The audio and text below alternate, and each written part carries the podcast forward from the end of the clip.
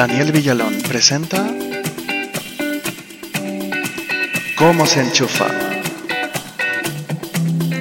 El podcast que te acercará al mundo de la tecnología de una forma fácil y divertida.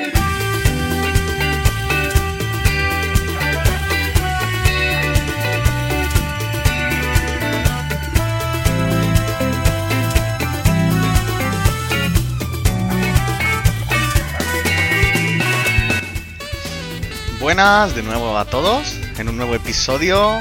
Y nada chicos, ¿cómo vais llevando la cuarentena? ¿Habéis hecho mucho deporte? ¿Habéis visto mucha tele? ¿Habéis leído? Lo importante, ¿habéis cogido muchos kilos o no? Porque eso luego, cuando tengamos escasez, nos van a venir bien. Así que nada, vamos a comenzar con, con un episodio nuevo. Hoy vamos a hablaros de, de USBs extraíbles y de problemas que pueden ocurrir con ellos. Y aparte, vamos a comentar una noticia que ha ocurrido en Salamanca. Así que, nada, vamos con el podcast de hoy. Así que, adentro.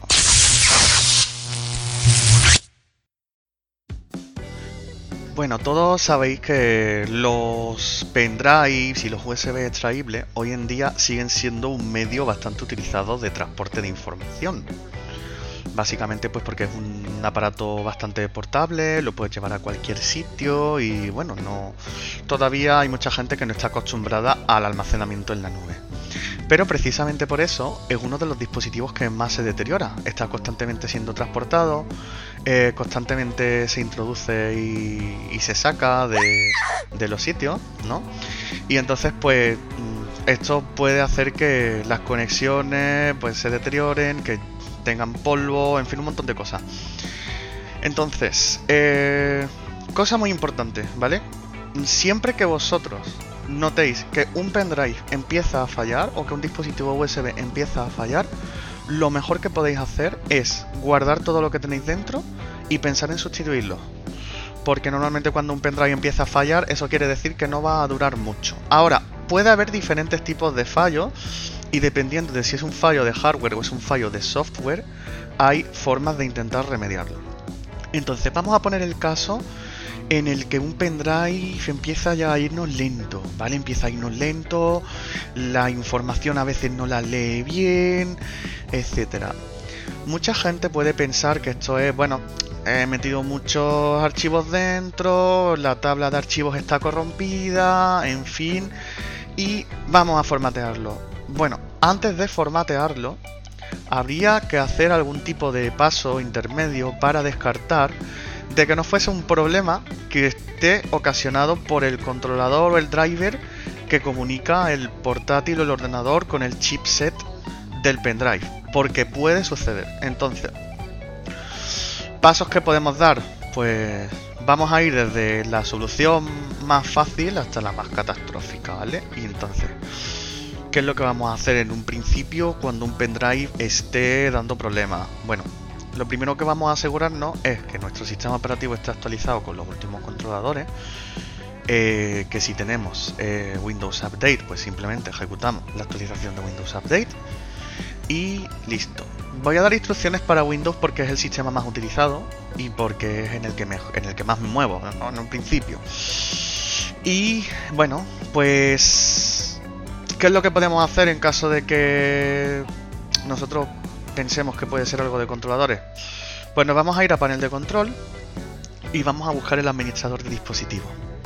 Ahí dentro vamos a buscar entre todos los controladores que hay, vamos a buscar el de nuestro dispositivo USB y vamos a forzar una actualización de controlador. Esto es muy fácil, simplemente clic derecho, actualizar controlador, ¿vale? Y ahí no, ahí ya es un asistente que hay que simplemente seguir los pasos, no, no tiene mucha ciencia. Una vez que nosotros comprobemos que el controlador está actualizado, si hay una actualización, pues se la metemos, que no, pues simplemente vamos a reinstalar el controlador. Muy sencillo. En el mismo dispositivo, hacemos clic derecho y le damos a desinstalar controlador. Esperemos a que se desinstale. Reiniciamos el sistema por si acaso. ¿vale? Siempre es bueno reiniciar después de, hacer cambios de, de software de este tipo. Y comprobamos. ¿Vale? Si todo funciona bien, pues nada chicos, enhorabuena. En caso de que no, pues ya sí que habría que pensar en darle un formateo al pendrive. Así que nada, hacemos una copia de seguridad en caso de que no lo hayamos hecho. Muy sencillo, seleccionamos todo lo que hay dentro del pendrive, creamos una carpeta accesible, bueno, en nuestro escritorio donde vosotros la tengáis a mano, lo metéis todo ahí y a formatear. Importante, ¿vale? Hacéis clic en equipo donde, donde veis todos los dispositivos que tenéis conectados y en el pendrive, clic derecho, formatear o dar formato, dependiendo de la versión de Windows que tengáis, eh, seleccionáis una u otra. Quiero aclarar algo, ¿vale? Siempre que formateéis un dispositivo, utilizar el formateo lento, porque el formateo rápido sí, es cierto que es rápido, pero no va a centrarse en todos los sectores y en todas las particiones bien. ¿Vale? Entonces es importante que uséis un formateo lento. Al ser un pendrive no vais a desesperar mucho. Y bueno, si desesperáis, pues os tomáis una tacita de café y seguís con el trabajo. Y una vez que el pendrive esté formateado, le metéis todo dentro de nuevo. Una vez que todo esté dentro, pues ya comprobamos que todo va bien. Pues nada, chicos, volvemos a daros la enhorabuena. Y si después de esto la cosa sigue yendo mal, pues ya sí que habría que pensar en sustituir el pendrive o utilizar alguna técnica un poquito más avanzada, pero eso ya lo tendréis que hablar con, con una persona que, que, bueno, que controlase un poco. Bueno, si vosotros controláis de particiones y de, este tipo de cosas, pues os cargáis todas las particiones y le volvéis a crear la partición primaria del pendrive y listo, ¿vale?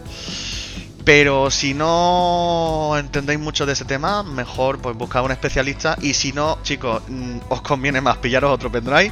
Que hoy en día, pendrive de 16 o de 32 GB, creo que por 5 euros lo podéis pillar en cualquier lado. No hace falta que vayáis ni a Amazon.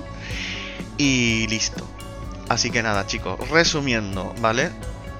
siempre que un dispositivo esté dando problemas. Esto a mí me lo han hecho mucho hincapié en las prácticas. Siempre que un dispositivo esté dando problemas, lo primero, comprobar las conexiones físicas, ¿vale? Luego, eh, comprobamos que no sea problema de hardware. Luego, va, pasamos al formateo. Y si no, pues requiesca patch. Así que nada. Eh, vamos a pasar ya después de esto a la siguiente sección que son las noticias de hoy. Así que continuamos.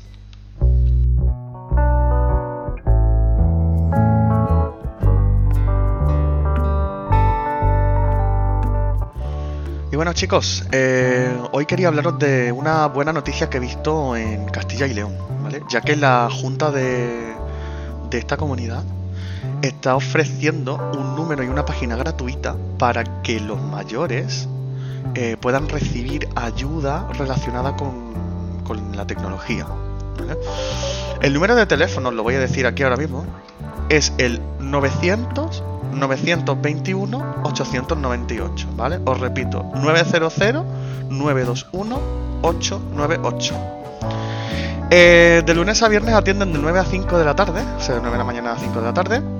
Y los sábados y festivos hasta las 2 del mediodía. Básicamente, esto está pensado para resolver dudas a personas mayores de 60 años. Como por ejemplo, usos de móviles y tablets, eh, les enseñan también a configurar el wifi. Uso de aplicaciones para comunicarse y compartir fotos como puede ser WhatsApp, puede ser Facebook, etcétera, E incluso a configurar el correo electrónico. Van a tener contenidos en una web que se llama www.canalsenior.es donde pueden obtener cursos de formación y contenido multimedia. Así que nada, chicos, eh, si alguno de vosotros es mayor de 60 años, ya sabéis que podéis acudir, acudir a, este, a estos dos canales, ¿vale?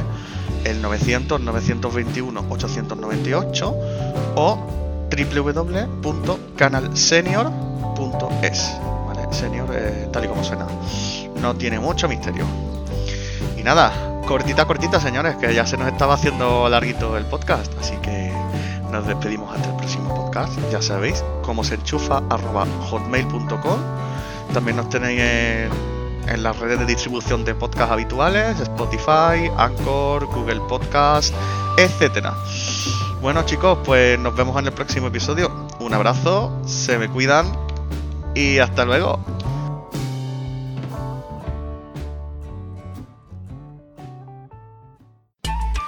Si quieres escribir algún mensaje,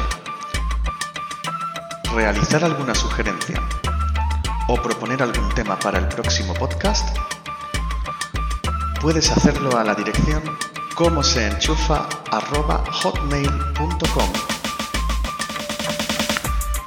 Este podcast ha sido editado y producido por Daniel Villalón Suárez. Todo el material utilizado, incluida la música, está libre de derechos y es propiedad de sus respectivos autores.